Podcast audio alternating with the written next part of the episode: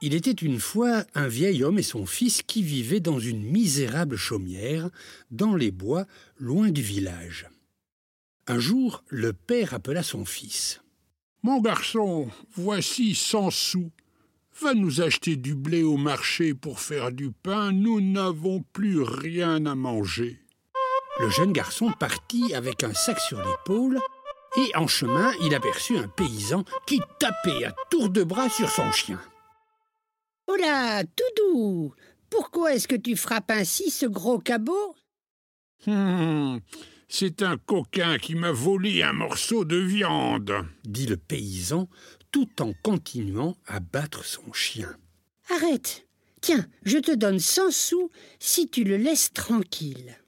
Ce garçon est fou, pensa le paysan, mais il lâcha son chien tout meurtri par les coups et tendit la main pour avoir son argent le jeune garçon rentra chez lui sans les sous et sans le blé. Cent sous, ce n'est pas assez, papa. Il en faut bien plus pour acheter du blé. Et le lendemain, le vieil homme donna cent sous de plus à son fils. Cette fois, rapporte du blé parce que bientôt nous n'aurons plus un grain. Mais le garçon croisa en chemin un paysan qui maltraitait une souris. Misère de misère, mais que t'a donc fait cette trotte menue? Elle est affreuse et elle a mangé tout mon sac de blé. Arrête, tiens, je te donne cent sous si tu la laisses tranquille. Quel nigaud pensa le paysan. Mais il tendit la main pour prendre l'argent, et la souris fila se cacher dans un trou. Le jeune garçon rentra chez lui, sans les sous et sans le blé. Je suis désolé, papa, mais deux cents sous ne valent rien. Donne-moi cent sous de plus, et demain je retournerai acheter du blé. Le lendemain, le jeune garçon croisa un paysan qui battait son chat à grands coups de bâton. Malheureux, arrête donc. Pourquoi frapper ainsi ce gentil minouchat C'est un filou qui m'a volé un saucisson, répondit le paysan tout en continuant à battre son chat de plus belle. Arrête, tiens, je te donne cent sous si tu le laisses tranquille. Drôle de gaillard, songea le paysan, mais il lâcha le matou et mit les sous dans sa poche. Et le jeune garçon rentra chez lui, sans les sous et sans le blé. Et alors, mon garçon, où est le blé? Euh, père, les marchands se moquent de moi, je n'ai pas assez d'argent. Il me faut cent sous de plus pour acheter le blé. Le père rassembla ses derniers sous et le jeune garçon s'en alla, bien décidé cette fois à rapporter du blé. Hélas, il tomba une fois de plus nez à nez avec un paysan qui mettait une raclée terrible à un serpent. Hé Pourquoi martyrises-tu ce traîne-caillou Mais il est maudit Il a voulu manger mes lapins Pouf Baliverne Laisse-le filer et ces cent sous sont à toi tout de suite. Quel pauvre idiot, pensa le paysan, mais il lâcha son gourdin et empocha l'argent immédiatement. À nouveau, le jeune garçon n'avait plus un sou et cette fois, il allait être obligé de dire la vérité à son père. Mais le serpent, au lieu de s'enfuir, sifflait doucement au pied du jeune garçon qu'il avait sauvé. Je veux te remercier Prends cet anneau magique et garde-le toujours à ton doigt. Fais-le tourner chaque fois que tu désires quelque chose et ton vœu sera exaucé. Sur ces mots, le serpent s'éloigna et disparut derrière un gros rocher. En voyant arriver son fils les mains vides, le vieux père fut désespéré. Tu n'as toujours pas de blé. Nous allons donc mourir de faim. Je n'ai plus un seul sou à te donner. Ne t'inquiète pas, papa. C'est l'affaire d'un instant. Il tourna sa bague en faisant un vœu et se dirigea vers le grenier. Viens voir, papa. Viens voir. Le grenier regorgé de blé, de bons grains lourds et dorés, de quoi nourrir une famille entière pendant des mois. Ainsi, le père et le fils eurent du pain et des galettes tout l'hiver et oublièrent tous leurs soucis. Le jeune garçon fut très raisonnable et ne se servit de la bague que pour remplir le grenier, et tout alla pour le mieux. Un jour, après avoir très bien mangé, le jeune garçon était assis devant la porte de la maison et regardait tranquillement la campagne alentour. Oh, si les feuilles étaient en or et les fruits en diamant, comme cela serait beau.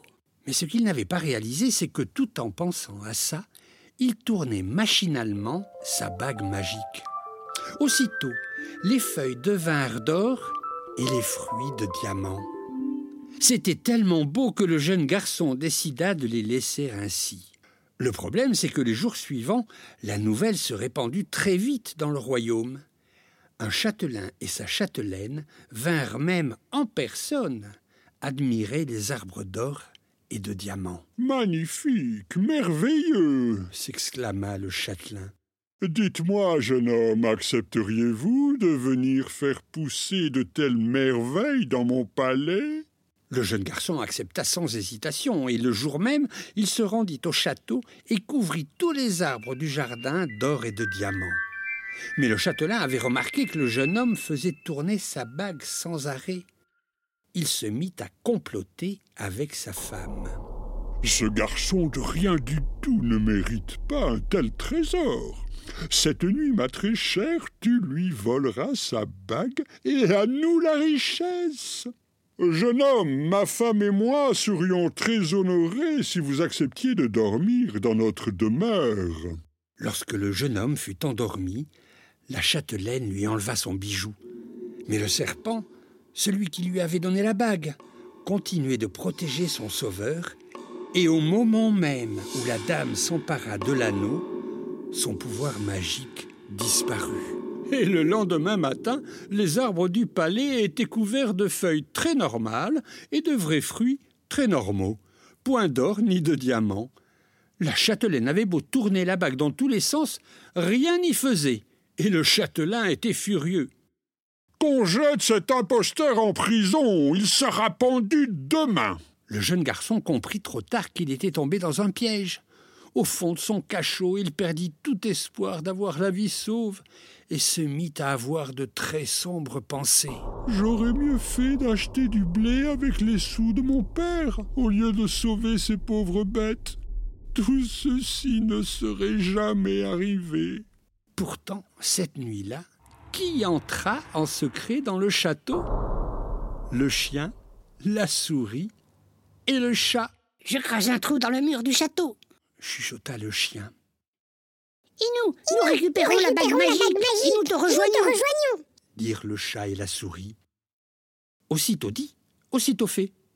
La châtelaine dormait à point fermé, l'anneau dans sa bouche pour que personne ne puisse la lui voler. Et quand la souris lui chatouilla les lèvres avec ses moustaches, elle se réveilla, éternua à en réveiller tout le château et cracha la bague. Alors le chat bondit, attrapa la bague, la souris grimpa sur son dos et ils disparurent, fonçant vers le cachot. Ils se glissèrent dans le trou que le chien avait creusé et le chat déposa la bague dans la main du jeune garçon. Gros cabot, Minoucha, trotte-menu, vous êtes là. Oh, que je suis content. Vite, vite, il remit la bague à son doigt qui retrouva tout de suite ses pouvoirs magiques. Ce fut un jeu d'enfant d'ouvrir les portes du cachot, du château et du pont-levis et de filer avec ses trois amis jusqu'à la chaumière où l'attendait son vieux père. Comme quoi, perdre son argent pour sauver ses amis permet, tôt ou tard, de se sauver la vie.